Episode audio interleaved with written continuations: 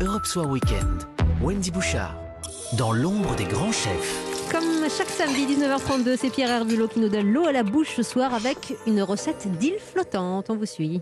Alors aujourd'hui, on associe un plat de cantine d'école à un restaurant gastronomique. Bonsoir Nicolas Aubry. Bonsoir. Vous êtes le bras droit de Christophe Hay, sacré euh, cuisinier de l'année 2021 par le Goemio.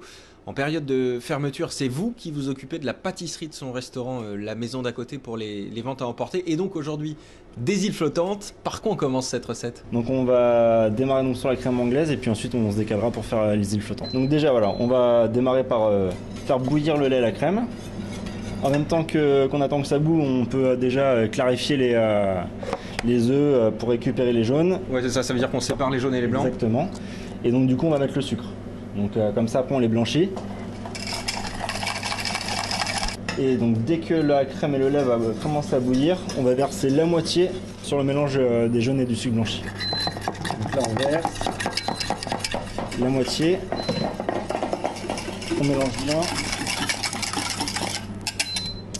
Et ensuite donc avec la marise ou la spatule, suivant ce qu'on a à la maison, on remet le mélange du saladier dans la casserole avec le reste de lait et de crème qui a bouilli. Et donc là, on y va pour vraiment une cuisson qui est très très douce. Ah oui, d'accord, vous êtes mis au feu euh, sur le feu minimum. Le but vraiment, nous, c'est d'avoir quelque chose de, de très nappant sur la spatule. Donc là, on peut débarrasser. Pendant que notre euh, crème anglaise va refroidir, on va vraiment s'orienter donc sur le euh, sur flottante euh, elle-même. On a 150 g de blanc pour 125 g de sucre. Donc D'accord. on va les monter et on va incorporer le sucre en trois fois. Ça va vite, hein, euh, avec votre Ouais, batteur. avec là. le batteur, ça va vite. C'est sûr que c'est pas toujours pareil à la maison. On commence à bien voir les traces du fouet là. C'est ça, exactement. Là, vous voyez, il y a la meringue qui se forme, hein, c'est vraiment... euh, Donc voilà. Donc,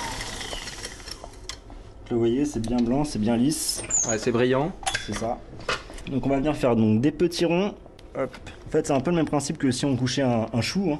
Ouais. Alors qu'est-ce que vous avez euh, récolté là? Alors j'ai pris des euh, pralines roses en fait que j'ai légèrement écrasées et que je vais mettre en fait par-dessus. Ça va apporter une texture supplémentaire en fait sur l'île flottante. Et là, on enfourne. 100 degrés en vapeur et on part pour 3 minutes. On retourne vers notre crème anglaise qui a Exactement. refroidi. On va rajouter euh, donc les, euh, les 20 grammes de vinaigre euh, d'acacia. pour apporter- Vinaigre d'acacia. Ouais, ça va apporter un petit peu d'acidité et en fait ça va casser un peu les notes de sucrosité qui sont très importantes dans un dessert comme l'île flottante. Alors, on passe au dressage. Voilà, on va passer au dressage. Donc les îles flottantes là, elles sont légèrement tièdes. Ah, Vous mettez deux petites îles par. euh, Alors 2, 3, on va dire que ça- c'est suivant les gourmands.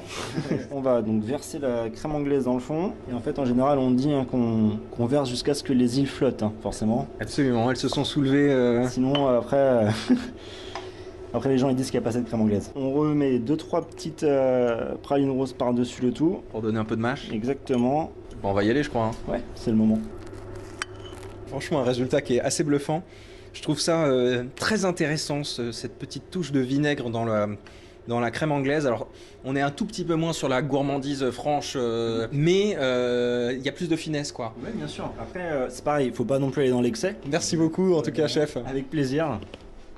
Merci Pierre Herbulot. Recette à retrouver sur europe1.fr comme chaque semaine. C'était l'ombre des grands chefs.